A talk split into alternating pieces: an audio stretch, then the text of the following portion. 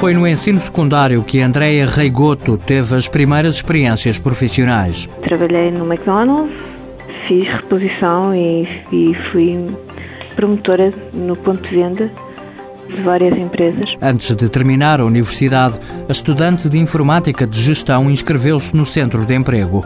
Recebeu propostas, mas não conseguiu trabalho. Antes de eu terminar a licenciatura, eu ia às entrevistas, mas ninguém me queria contratar.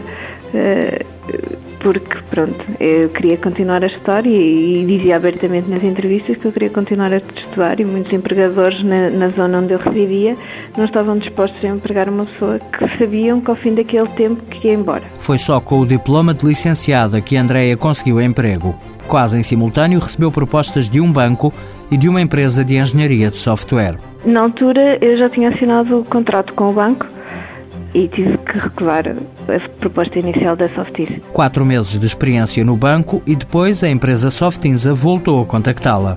Entrou no grupo que inaugurou o Centro Tecnológico em Tomar no final de 2013 ao abrigo de um programa do IFP para estagiários. Eu, a partir do momento em que tive conhecimento que existia estágio, mesmo durante as entrevistas, eu disse que, que estava disponível para estágio. O estágio terminou e hoje, aos 31 anos, Andréia está no quadro da empresa.